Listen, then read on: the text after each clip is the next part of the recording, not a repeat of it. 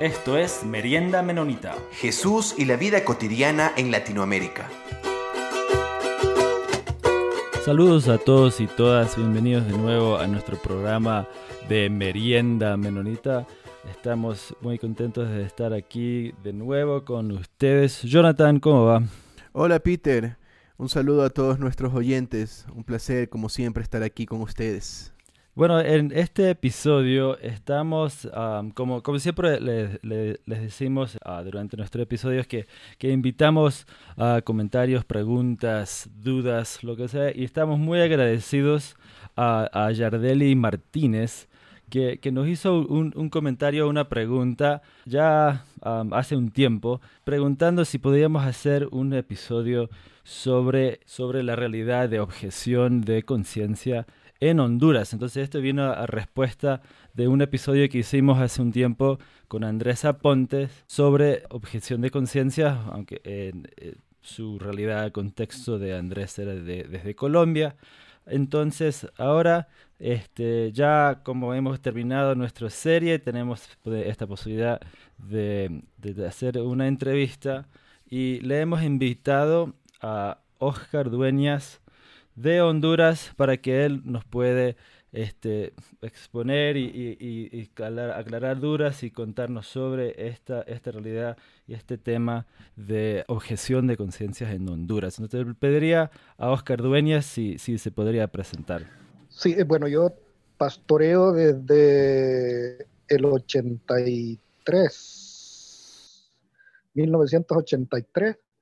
Bueno, estuve estudiando primero en el Instituto Bíblico de aquí de, la iglesia menonita, tres años internos, y luego de tres años, pues salí a pastorear a, a, San Marcos de Ocotepeque en, en un ambiente también de, hostil, ¿no? Porque era, allí estaban los refugiados salvadoreños en Mesa Grande, allí en Ocotepeque, y allí me tocó ir a pastorear, ¿verdad? Entonces eh, fue una época de mucho aprendizaje, de mucha de ganar muchas experiencias y todo eso, y eso me ayudó a crecer un poco en relación a, al pastorado desde la, la crisis eh, armamentista que estaba viviendo el gobierno en ese tiempo, porque en ese tiempo el, el gobierno de Honduras eh, prácticamente estaba, eh, estaba ¿cómo decirlo?, ocupado por tres ejércitos, si se puede llamar así, el ejército nacional, el ejército de Estados Unidos y estaba la contrarrevolución nicaragüense que estaban dentro del país. Pues yo eh, en, esa, en, esa, época em, estaba pastoreando ahí en San Marcos de Ocotepeque y mi experiencia fue más con, con los refugiados salvadoreños. Eh, bueno, otra experiencia bien dolorosa para esta gente, muy, muy, muy difícil para ellos. Y pues luego de, que estuve en, San Marcos, el 90, eh, fui a pastorear a San Pedro Sula, a la iglesia menonita central. Ahí estuve pastoreando 10 años. Luego de eso, eh, eh, salí a, trabajar con la Comisión de Acción Social Menonita y apoyaba, o sea, trabajaba directamente con la comisión en el en asistencia a la emergencia. Y luego de eso em, salí a trabajar a la Ceiba de nuevo. Allí en la Ceiba estuve con la Administración Nacional de la Iglesia. Estuve como administrador de, de, toda la iglesia a nivel nacional. Estuve como unos seis años aproximadamente.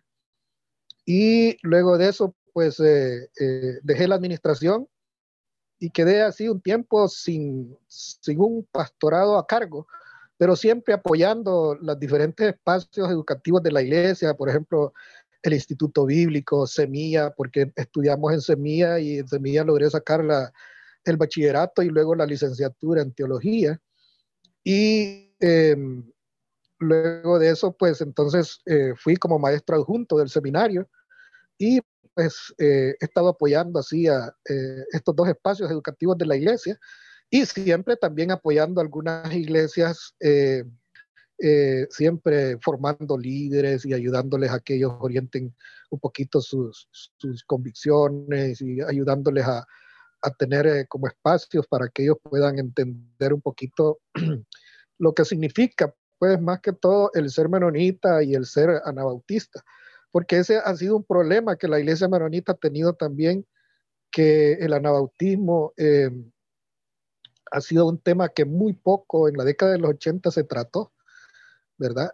Eh, y, pero luego ya en la década de los 90 la iglesia retomó esa, esa, esa temática.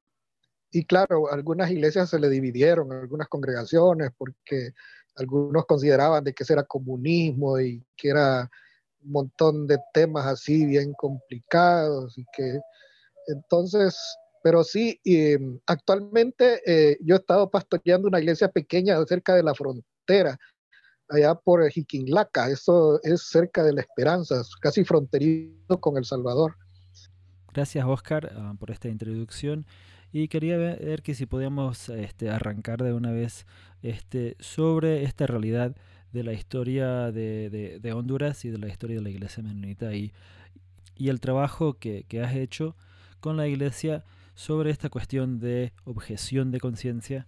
aunque sabiendo algo de la historia de Honduras, también fue un trabajo de ver sobre este, el servicio alternativo para los, los jóvenes ahí en Honduras? Eh, en ese tiempo que iniciamos, en la década de los 80, había en Honduras bastante conflicto con las Fuerzas Armadas, especialmente por el tipo de reclutamiento que había en el país. Era un reclutamiento donde el, eh, ejército salía a cazar a los jóvenes a las calles y los que encontraban los llevaban y los eh, en camiones y los metían a la batallón y de ahí no salían hasta que pues cumplían su plaza. Y con la iglesia comenzamos a, a reflexionar sobre esos temas. Una porque cada año era más hostil. Eh, habían varias situaciones que se estaban dando en relación a la violación de los derechos humanos con con esto del reclutamiento. Y eh, pues lo que hicimos como iglesia, apoyados por Lucas Schwackhorst, no sé si lo conocen, em, él nos apoyó mucho para convocar a las iglesias que aquí le llamamos iglesias de paz. Estamos hablando de los amigos de la iglesia Hermanos Unidos en Cristo, de Amor Viviente, de la iglesia, bueno, un sector de la iglesia reformada, eh, y la iglesia episcopal, que también nos estuvo apoyando, y los luteranos. Eh, hicimos un documento, hay también los, eh, los Amish que están aquí en Guaymaca, aquí en Honduras. Se elaboró un documento para meter un, al Congreso una ley de, sí, de objeción de conciencia, pero más con el tema de servicio alternativo al servicio militar. Eh, la idea de objeción de conciencia surge como más adelante. Primero, la iglesia manejaba más la cuestión del servicio alternativo, o sea, la iglesia tenía o tiene todavía varios espacios donde los jóvenes podían hacer un servicio alternativo, un servicio comunitario, o también se planteaba de hacer servicio comunitario a través de la Cruz Roja, a través de los bomberos, otras instancias, ¿verdad? Y eh, se metió al Congreso el documento, pero en ese tiempo como que los militares tenían un caño ahí en el Congreso y ellos dijeron, esto nos compete a nosotros y ahí se congeló. No siguió adelante. Luego nosotros eh, comenzamos un proyecto, armamos lo que hoy en día se conoce como Comité de Paz y Justicia. Ese comité inicialmente era un comité con gente ad honor, o sea, no tenían salario ninguno, éramos gente, éramos pastores comprometidos con, con la justicia y la, paz dentro del país, con la iglesia y todo eso. Y este comité empezó a trabajar eh, para capacitar a los jóvenes. Hacíamos reuniones eh, comenzamos nosotros haciendo reuniones nacionales con la juventud.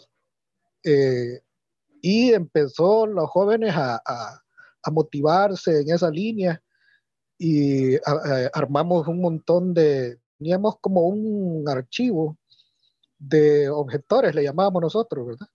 De objetores, pero también eh, muchos jóvenes eran, por así decir, eh, llamados a, tener ese grado de, de conciencia, porque muchas veces solo es que sí quieren, pero no tienen la convicción, ¿verdad? Entonces era como armar talleres para crear conciencia bíblica, convicción en relación a lo que se quería y todo eso. Y se empezó a trabajar en esa línea. Eh, armamos eh, talleres en las regiones, hicimos bibliotecas regionales con libros que iban relacionados todo con la cuestión de la justicia, la paz, el amor y todas las cosas, ¿verdad? Y los jóvenes que se acercaran a esa biblioteca para que leyeran algunos libros a los que no tenían acceso y todo eso. Y empezamos a trabajar en esa línea.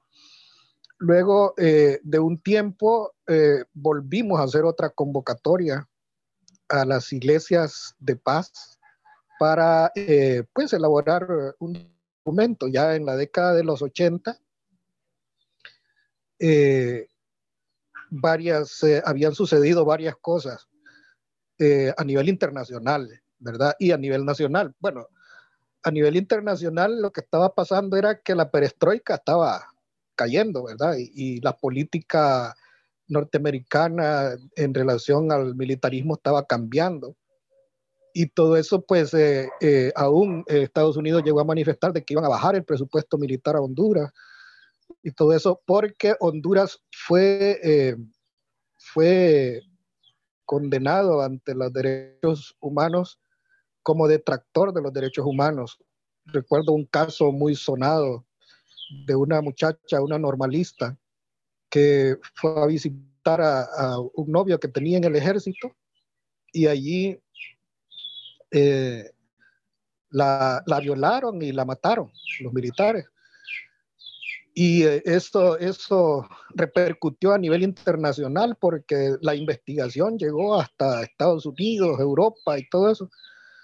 Y eh, al, al, ser condenado Honduras como detractor de los derechos humanos y especialmente los militares, entonces eso fue como haciéndole bajar el perfil del poder que tenían los militares en el país.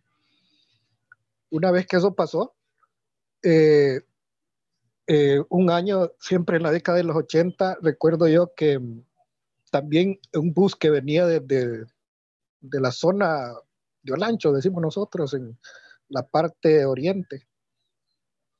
Allí eh, venían muchos jóvenes y estaban reclutando en el camino. Y cuando el conductor miró que estaban reclutando, no quiso detenerse y le dispararon al bus, mataron como tres o cuatro personas y eso pues repercutió fuerte también ante los derechos humanos y todo eso le fue dando como un perfil bien bajo a los militares y fue como el país empezó a reflexionar. Nosotros teníamos programas em, eh, a nivel de, de, la radio, teníamos programas a nivel de televisión, tal vez no un programa estable, sino así ocasionales para eh, hablar un poco del tema de la, de la, de la, no tanto de la objeción por conciencia, sino más bien del servicio alternativo. Pues eh, llegó un momento en el que los militares eh, se vieron, como quien dice, obligados a retraerse un poco. En ese tiempo, la iglesia hizo una convocatoria ahora ya no solo a los grupos, a las iglesias de paz, sino que se convocó a los grupos populares, con fraternidad de mujeres, eh, grupos universitarios, em, gente de las eh, comunidades, patronatos, grupos de derechos humanos y todos esos grupos eh, pues atendieron el llamado de la iglesia para tratar el tema sobre el servicio militar. Y la verdad es que cuando nosotros planteamos a, esta gente el tema, pues eh, estos de los derechos humanos dijeron que la iglesia era muy tímida, porque nosotros planteábamos eh, un servicio alternativo al servicio militar y también hablábamos allí un poco de la, de la eh, objeción de conciencia, porque ya las Naciones Unidas a nivel internacional, Honduras había firmado un documento con las Naciones Unidas sobre la objeción de conciencia. Y pues todo eso empezó como a darnos eh, varias eh, fuerzas, ¿no? Para seguir eh, tratando el tema y todo eso. Pues llegó un momento en el que hicimos esa convocatoria y los grupos populares, especialmente los de derechos humanos aquí en el país, nos dijeron que, que éramos muy tímidos, que nosotros hablando de objeción de conciencia, nunca íbamos a lograr parar a los militares. Y entonces eh, dije ellos, bueno, ¿y qué hacemos entonces? Entonces vino un grupo que había allí, los de la COFADE se llama, eh, que es un comité de familiares de desaparecidos, que los militares los habían desaparecido en, la década de los 80. Ellos plantearon la idea de eh, hacer desaparecer a los militares en el país. Y un grupo de derechos humanos dijo, no, no, no, eso no lo vamos a lograr. Los dos son extremistas. La iglesia menonita es eh, muy tímida, pero los de COFADE son demasiado extremistas. Mejor busquemos un punto medio. Y el punto medio fue eh, hablar sobre el servicio voluntario, servicio militar voluntario. Y allí en ese espacio se formó el Comité Cristiano y Popular por la Derogación del Servicio Militar Obligatorio. Y se formó ese comité y bueno, ustedes saben que los grupos populares tienen una incidencia eh, fuerte para, para, trabajar esto en, los, eh, en todos los días, en los medios, eh, hacían visitos en las casas, eh, en las iglesias. Se hizo pues todo un trabajo bien fuerte con este comité. Y llegó un momento en que había, por así decir, cambio de presidencia, o sea, había políticos que estaban eh, tratando ese tema ya, ¿verdad? Eh, y pues nosotros les empezamos a plantear, queremos platicar con ustedes, a los candidatos, ¿verdad? Y pues sí, uno de, uno de ellos, Osvaldo Ramos Soto, en ese tiempo del Partido Nacional, dijo, él sacó un eslogan y salía con su hijo y le decía al hijo, hijo, le decía, nosotros vamos a desaparecer a la Chiri de aquí del país. Pero era una cuestión más política que otra cosa. Y estaba este, Jorge Arturo Reina, él eh, también estaba como candidato, y pues él le pidió a los militares que le ayudaran a elaborar un documento donde pudieran haber alternativas, diferencias. Resulta que lo que hicieron los militares fue copiar eh, un documento que tenían ya los colombianos. Ese documento consistía en que hacían eh, como un, un censo de todos los jóvenes y los metían en una urna, ¿verdad? Y si, por así decir, necesitaban 5 mil, 10 mil, los que salieran eh, de la urna, esos iban a ser los que iban a hacer la plaza. Pero la experiencia en Colombia es que em, siempre solo iban al ejército los, los, eh, los pobres, pues, los hijos de papá y mamá, los riquitos, pues no, ni siquiera los hijos de los militares, ellos no iban a hacer la plaza y todo eso. Entonces, eh, pues empezamos a cuestionar un poco ese, ese método y todo eso. Al final, eh, con el Comité Cívico y Cristiano eh, y Popular por la derogación del servicio militar obligatorio, se hizo un documento. Había un abogado, todavía está vivo él, se llama Leicelar. Ese abogado se ofreció, él era miembro del Congreso en ese tiempo, él se ofreció a ayudarnos y él elaboró una, una propuesta de ley para el servicio militar eh, voluntario. Y entonces se hablaba de un servicio militar voluntario, educativo y humanista. Eran como tres aspectos que le estaba dando ahí la propuesta al Congreso. Y bueno, se empezó a trabajar en esa línea. Y el documento pues eh, se mandó al Congreso, se mandó a los diferentes espacios de comunicación, se hizo bastante énfasis en, en, en cómo resolver esta situación eh, eh, del país en relación a este tema del de, servicio militar obligatorio. Resulta que ganó Reina como presidente y en los primeros 100 días de gobierno el hombre no hizo nada, pero entonces se reactivó otra vez el Comité Cívico Cristiano y empezó a presionarlo, a presionarlo que cumpliera, porque él en su campaña había dicho que iba a ser del, del, del ejército eh, voluntario, un servicio voluntario, educativo y humanista. Entonces se les empezó a presionar y a presionar. Y yo recuerdo que en, en los periódicos en ese tiempo, en las caricaturas, el ejército aquí en Honduras siempre se le ha visto como a los tigres, ¿va? Y salía un tigre y Reina tenía el símbolo del gallo y un machete. Entonces en la cola del tigre aparecía Reina con el machete. Y resulta que el, el tigre decía, no acorralen al tigre, que fue como, como algo que, que dijeron los militares en ese momento. Pero resulta que se hizo presión, se hizo presión y se llegó al Congreso, o sea, se hizo tanta presión política que em, al final el Congreso aprobó el servicio militar voluntario. O sea, en Honduras ya no tenemos un servicio militar obligatorio. Eh, y por lo tanto, entonces el tema de objeción de conciencia eh, pues está ahí como, en el tapete, no quiere decir que no tiene importancia, obviamente, pero eh, al ser un, servicio voluntario, ya no están obligados los jóvenes a hacer la plaza militar. Ahora solo el que quiere puede hacerlo y todo eso. Pero todo eso llevó un proceso bastante fuerte, bastante largo. Sí, Oscar también nos quizás podía comentar algún relato o una historia sobre quizás algún joven o una comunidad que, que fue afectada sobre afectada durante este proceso. Eh, eh, siempre seguían reclutando los jóvenes así en, en forma así violenta, ¿no? Cazándolos en las calles. Y a nosotros nos tocaba con el comité nos tocaba ir al, al, al, ejército a sacar a los muchachos de los batallones. Muchas veces no nos los daban porque primero les, les eh, los confrontaban y les decían si querían hacer la plaza.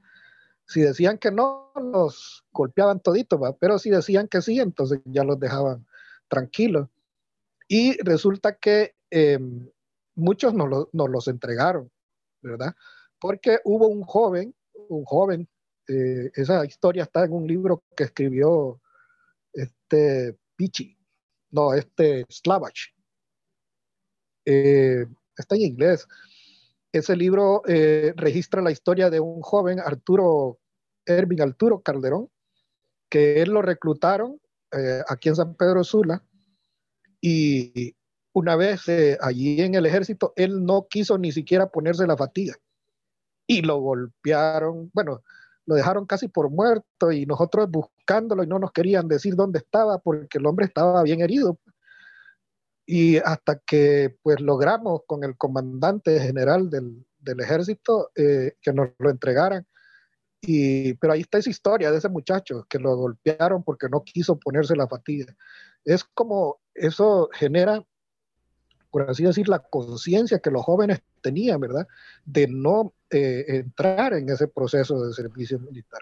Oscar, eh, usted mencionaba todo este proceso de enseñar a las otras personas sobre el anabautismo, cómo a veces personas tienen una idea eh, errada y automáticamente dicen es comunismo. Y, y, mi pregunta es sobre cómo fue, fue, su proceso de poner en dudas algunas cosas que a veces en la iglesia damos por hecho, como esta idea de que eh, nos tenemos que obedecer al Estado porque es puesto por Dios y la desobediencia civil ni siquiera se plantea y la objeción de conciencia tampoco. Entonces, desde su experiencia, ¿Cómo fue su proceso? ¿Fue un proceso doloroso, lleno de dudas? ¿Fue una cosa que sucedió de la noche a la mañana? Bueno, yo creo que fue más de formación. Eh, uno cuando es joven eh, tiene una mente, por así decir, moldeable, eh, fresca, ¿no? Que puede ver nuevos, nuevas visiones, nuevos proyectos y adaptarse a ellos. para, mí no fue difícil adoptar esa teología, ¿verdad? Porque lo, comprendí desde muy joven, ¿verdad? Ahora, es difícil cuando eh, los hermanos ya adultos eh, tienen ya toda una formación pentecostal, eh, neopentecostal y ahora con esta de las mega iglesias y con este problema que se está dando últimamente que está relacionado con, con la doctrina de la prosperidad y todas las cuestiones, eh, es, es, un poquito complejo con la gente adulta porque ellos, por mucho que uno les, les explique, eh, bueno, sí, tratan de entenderlo y todo, pero, pero para ellos eh, les cuesta como asimilarlo porque es como como, quererles desarmar su, su, o sea, hacerles ver como que lo que tienen, pues la verdad tienen que, dejarlo y aprender de nuevo. Lo que Jesucristo le decía a, a, este, ¿cómo se llama este del libro de Juan? Hombre, ya me olvida. Eh, tienes, que nacer de nuevo, ¿verdad? Le dijo a Nicodemo. Y nacer de nuevo implica, por así decir, todas esas ideas que uno ha tenido siempre y que ha creído que son las que producen salvación y son los que dan la voluntad de Dios, a partir desde el momento del encuentro con Jesucristo, ya como que ya no le sirven, ahora tiene que adoptar una nueva vida, un nuevo estilo de vida que le ayude a entender que ya Dios no está solamente con los judíos, que ya Dios no solamente está... Y hay que hacer toda una transformación de la vida. Entonces, para mí eh, no me fue tan complicado. ¿ah? O sea, la complicación se da en el sentido de que eh, tuvimos mucha resistencia de parte de la misma iglesia de algunas congregaciones que estaban más formadas ah, eh, por la línea pentecostal, porque la verdad que la iglesia menonita en sus inicios no se preocupó por doctrinar la iglesia, más por crecimiento y solo crecimiento y eh, muchos de los pastores que empezó a contratar en sus inicios eran pastores de otras congregaciones, de otras denominaciones, y esto hizo de la iglesia su doctrina, cualquier doctrina que era del pastor que venía. Y entonces había cualquier tipo de doctrina. Y luego cuando llega la enseñanza del anabautismo, es como una doctrina más y entonces hay como que verlo eh, un poquito con resistencia. Y, aparte de eso, que había eh, la ley de seguridad nacional del gobierno, tanto de Estados Unidos como de Honduras, era peligroso, un poquito hablar sobre, eh, sobre cuestiones de justicia, de paz, de amor. Y el hecho de que la iglesia trabajara con refugiados, eso nos condenaron, mire, nos condenaron como que éramos nosotros hijos del diablo, así nos decían algunos. Pero eh, la verdad que eh, el, el, tiempo nos dio la razón, ¿verdad? Con el tiempo de tanto trabajar en todo este tema y en todas las espacios, eh, pues ahora eh, hay más apertura.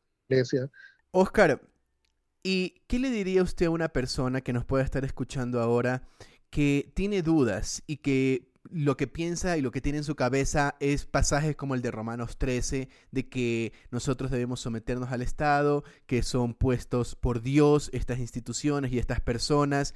Es, es una, una, pregunta complicada, pero su primera acercamiento, ¿cómo usted se acercaría a una persona que tiene estas dudas y que quiere conocer más, pero al mismo tiempo parece que ve en la Biblia ciertos pasajes que dicen, no, sométete al Estado y si el Estado está en contra de que trabajes con refugiados, en contra de que, que no puedes hacer objeción de conciencia, ¿cuál sería su aproximación pastoral a este tipo de personas?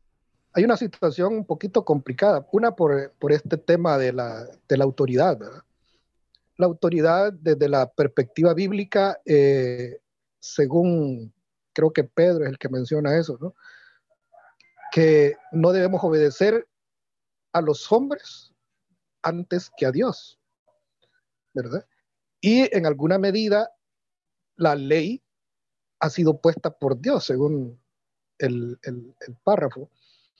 Pero, eh, por ejemplo, Pablo y Pedro hablan un poquito de, ese tema de cómo vamos a poner en tela de juicio la autoridad cuando éstas no eh, ayudan al enfoque de Jesús y que más bien están como opuestos a la justicia.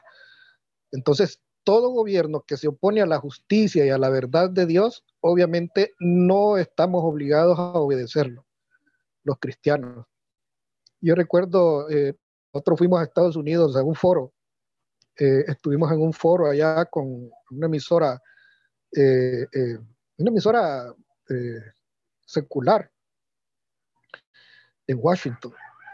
Y allí pues nos tuvieron, andábamos tres personas, uno era de Colombia, otro de, de, de, Perú, de Paraguay, perdón, y andaba yo de aquí de Honduras. Y allí eh, pues nos pusieron a hablar sobre la objeción de conciencia, sobre el servicio militar voluntario y habían muchos salvadoreños en, en Washington. Hicieron la pregunta, ¿será que ustedes son cobardes? ¿No será que ustedes no quieren enfrentar el ejército y tomar las armas? Entonces yo les dije, miren, miremos a ver quién es el cobarde, el que se esconde tras de una arma porque no puede afrontar con el diálogo, con la palabra, las situaciones adversas, o la persona que realmente dialoga y logra intervenir de manera que cambie la situación sin violencia.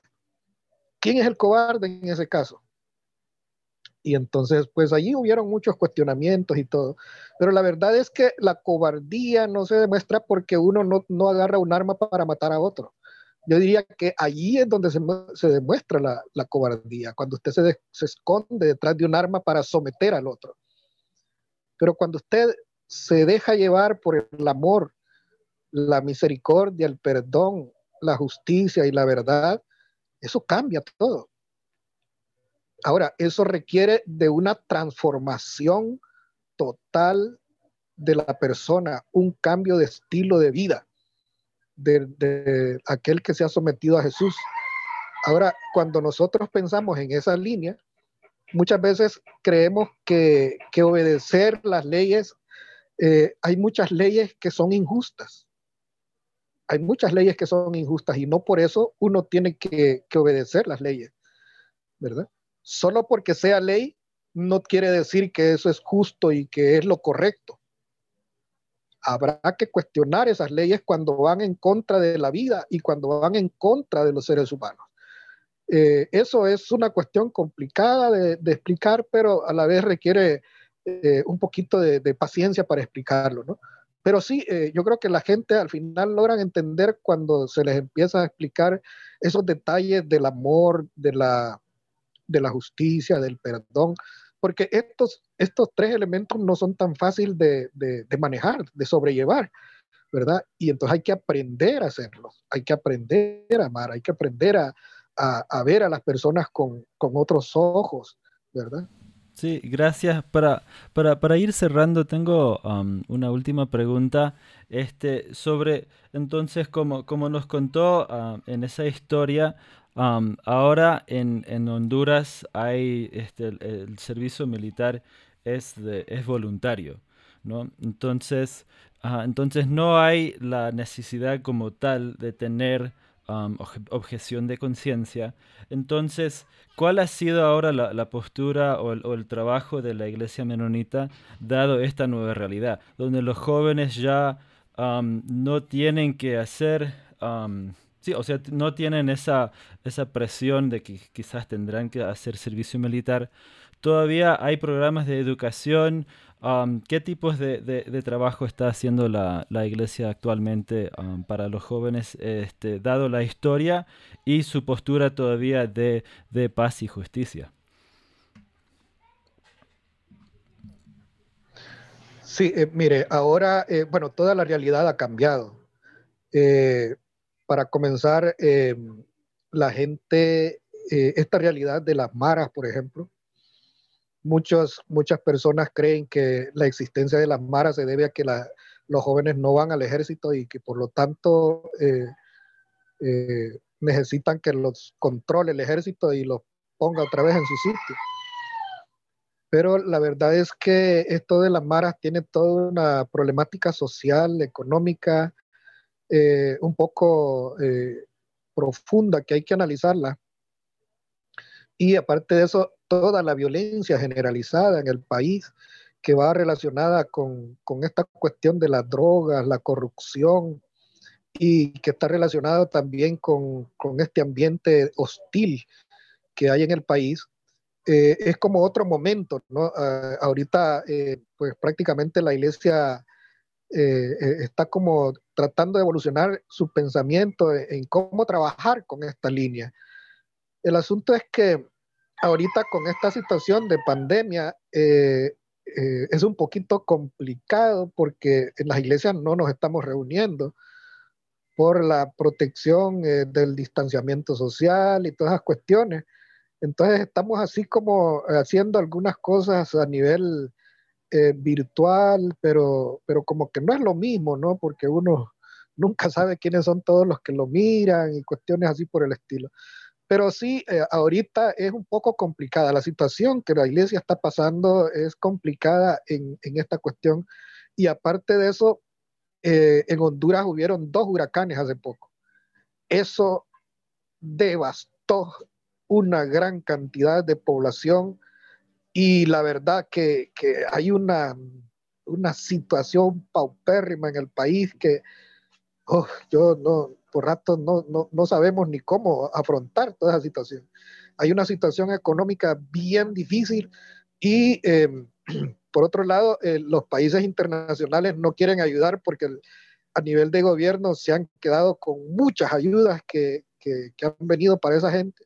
Ellos eh, pues han hecho eh, piñata de las ayudas y todo eso. Entonces, eh, muchos países se han dado cuenta de eso y no están ayudando al país por eso.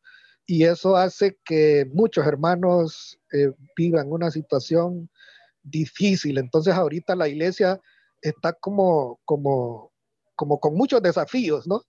Muchos desafíos que, que la hacen como eh, analizar un poco qué es lo que está pasando y hasta dónde la iglesia tiene capacidades para poder afrontar esta situación, porque es una situación a nivel nacional bien difícil, bien complicada. Muchas gracias, Oscar. Gracias por su tiempo. Gracias por las reflexiones que nos ha dado el día de hoy. Invitamos a nuestros oyentes que si tienen alguna pregunta, si quisieran este, que profundicemos más en algún aspecto que Oscar ha tratado aquí, que nos escriban para poder saberlo. Eh, quiero solamente agradecer por su tiempo, Oscar, y también eh, animar a nuestros oyentes a que puedan seguir en contacto con nosotros. Peter. Sí, muchísimas gracias Oscar um, por su tiempo y por este, relatar toda esa historia de la iglesia menonita en, en, Honduras. Bueno, estamos a la orden y para mí es un gusto, un placer compartir nuestra experiencia, ¿verdad? En este espacio que realmente me parece muy interesante.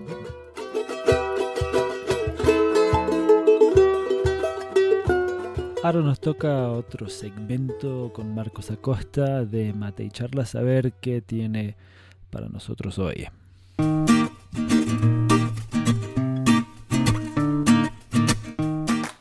Bienvenidos al segundo segmento de Mate y Charlas, aunque debo confesar que hoy estoy tomando café porque es a lo que tengo acceso en este momento. Pero gracias por estar de nuevo acá y, y para los que estuvieron en el primer capítulo la semana pasada, se acordarán que hablamos un poco de qué es la Biblia, si la entendemos, no la entendemos, cómo la leemos. Y algunas personas estuvieron respondiendo y reflexionando sobre eso. Pero bueno, eso fue porque yo no quería trabajar. Esta semana me toca trabajar un poco más, así que solo van a escuchar mi voz esta vez. Pero ya vamos a seguir trayendo gente, invitados, para que hablen o, incluso para que escuchen solo de ellos, de otras personas. Así no se aburren de mí, pero hoy me, hoy me toca a mí. Así que solo van, el privilegio de escuchar esta dulce voz. Pero bueno, cuando hablamos de la Biblia, algo importante a tener en cuenta es la interpretación.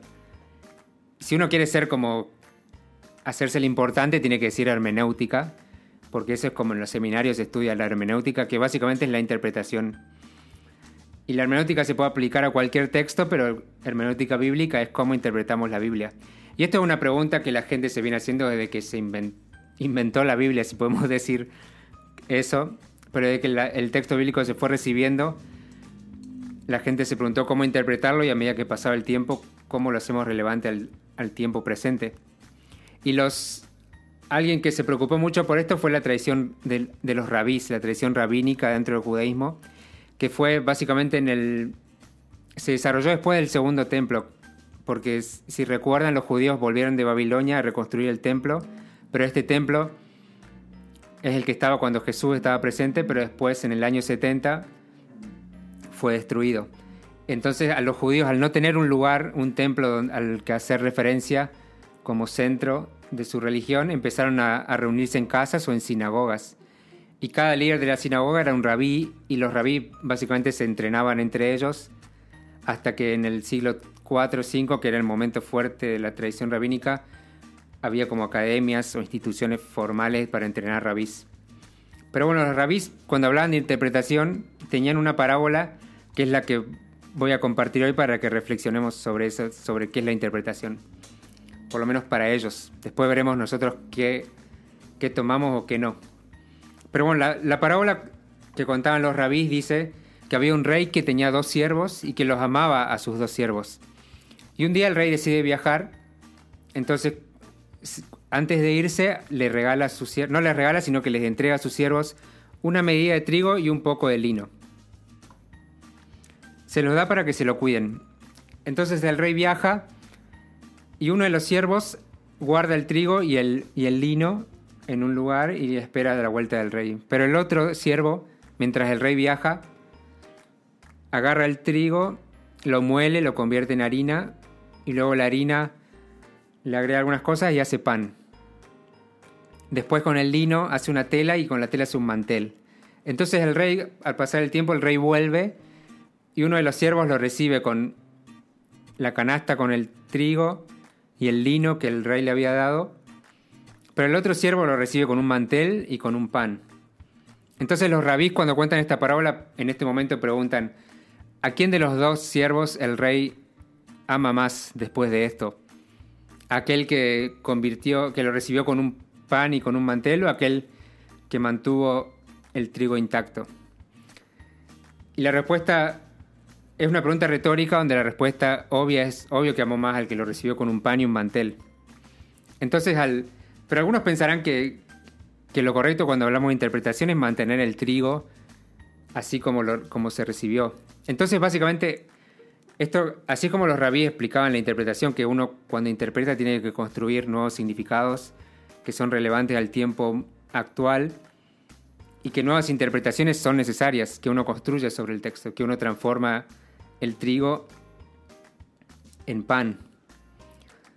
Pero esa es la pregunta de hoy que les quiero dejar. ¿Qué es la interpretación de la Biblia para ustedes? ¿Es mantener el trigo intacto o construir sobre el trigo? Y, piensen que esto estamos en el siglo 3, 4, no estamos... Después tenemos la reforma, la reforma radical, el, el método histórico crítico, la posmodernidad, un montón de cosas que agregan un montón de complejidades a lo que es interpretación hoy en día. Pero piensen qué es la interpretación para ustedes. ¿Es convertir el trigo en harina y la harina en pan? ¿O es simplemente mantener el trigo intacto así como, como se recibió? Los dejo para que piensen eso y nos vemos la próxima semana.